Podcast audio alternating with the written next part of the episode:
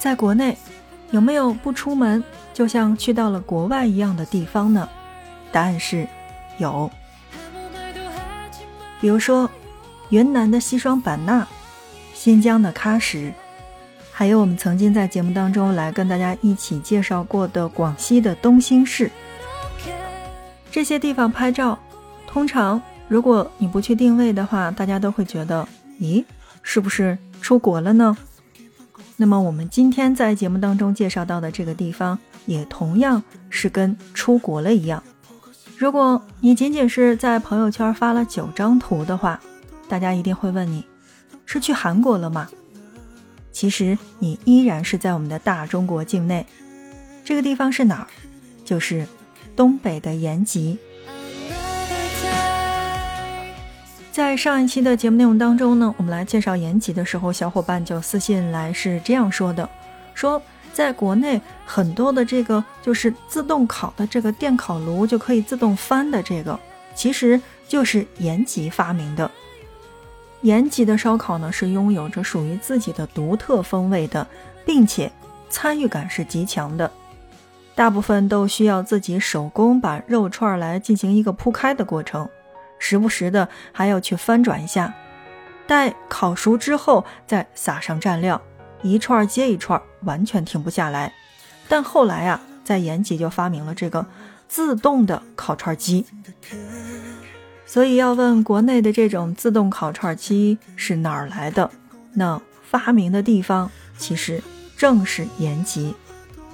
除了烤串机之外的话，那么大排档也是我们的小伙伴推荐到的。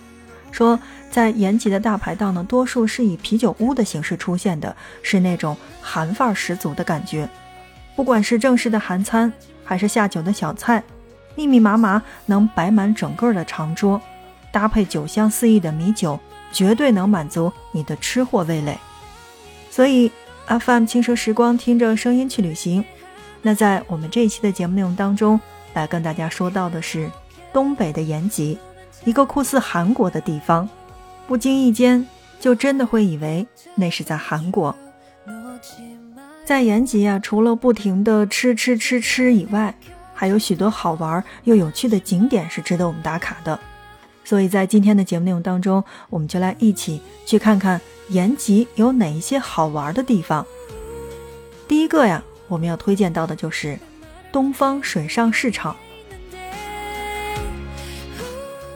延吉的必打卡地就是水上市场。水上市场呢是当地最具特色的朝鲜族的早市，整个市场的烟火气也在这个时候去体现的淋漓尽致。因为是早市，所以市场的营业时间是早上的五点到八点，所以听节目的小伙伴。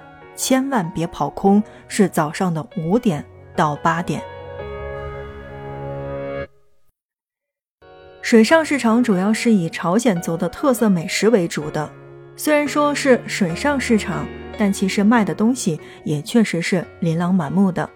比如说延边的米酒、米肠、打糕，还有紫菜饭，包括朝鲜泡菜、土豆饺子，还有七彩油条等等。早餐的种类也是特别特别的多，如果不是只有一个胃，那么真想每样都去尝一尝。所以这个时候呀，就要带一个小伙伴一起去，两个人买一份儿，平分开，都要去尝一尝。再不行啊，我觉得打包也可以，这个半上午吃一顿，中午就可以去吃我们在前面的节目当中提到过的这些，然后下午再吃一顿。是不是觉得特别美味？这里真的是一个，呃，怎么说，就是美食天堂。虽然说呢，这个市场呢其实是一个农贸市场，但来的好多人都是外地人在采购当地的土特产。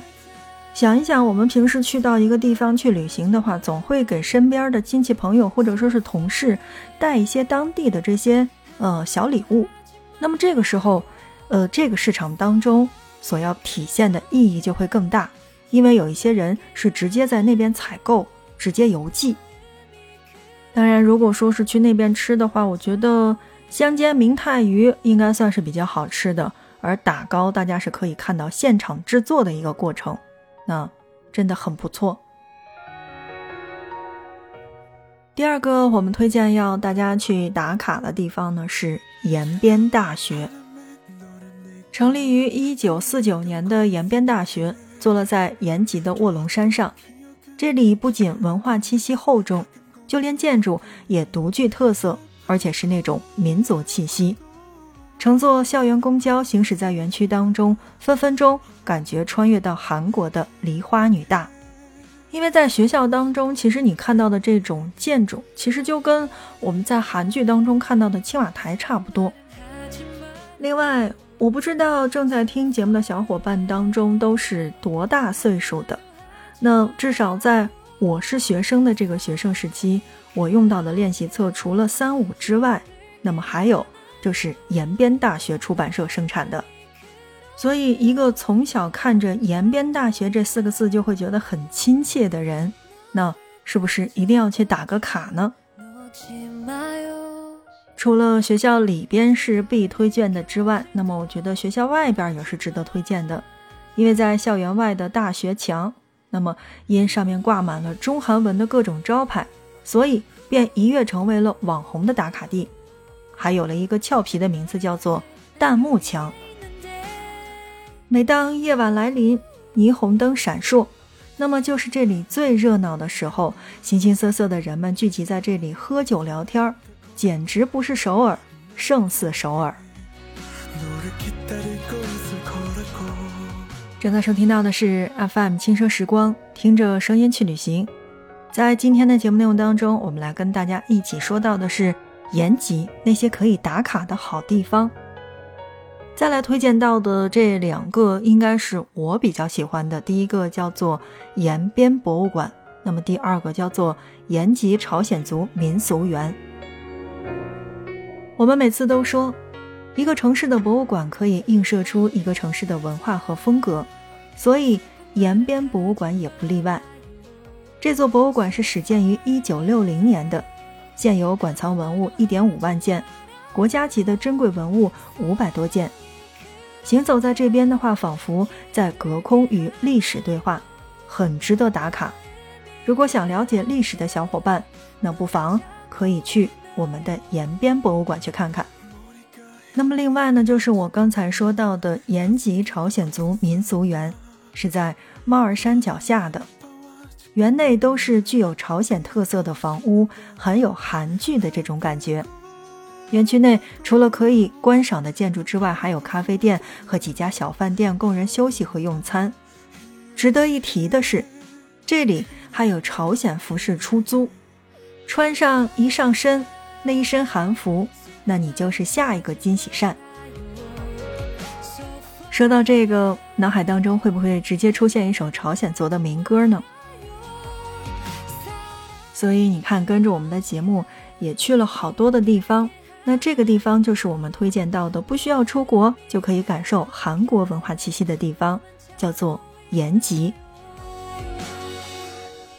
好，下面的时间当中呢，来跟大家一起说到的就是延吉的旅游小贴士。首先来说一下住宿的问题。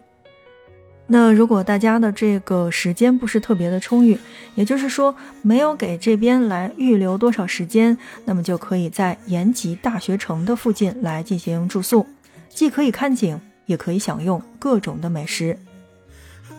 那么第二个就是来说到的交通的问题，如果你这个出发的城市呢是有直达的航班的，就可以直接降落在延吉的机场。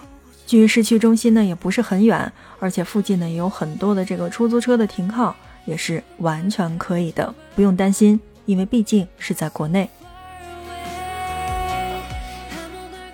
正在收听到的是 FM 轻奢时光，听着声音去旅行。做完这期节目，是不是大家都不想去韩国了呢？反正我是有这种感觉的。有时间的朋友们，如果是想出国，不想留在国内的话，其实是完全可以选择这样的地方的，又有国外的感觉，那同时呢，又是在国内比较安全，交通没有问题，语言也没有问题，有的那就只剩下时间的问题了。解决了这个问题，背起行囊，赶紧出发吧。好的那看看时间今天的节目就是这样了感谢大家的收听。那如果觉得这一期节目还不错的话欢迎你的转发。因为你的转发分享是对节目的最大的支持。那么我们下一期不见不散。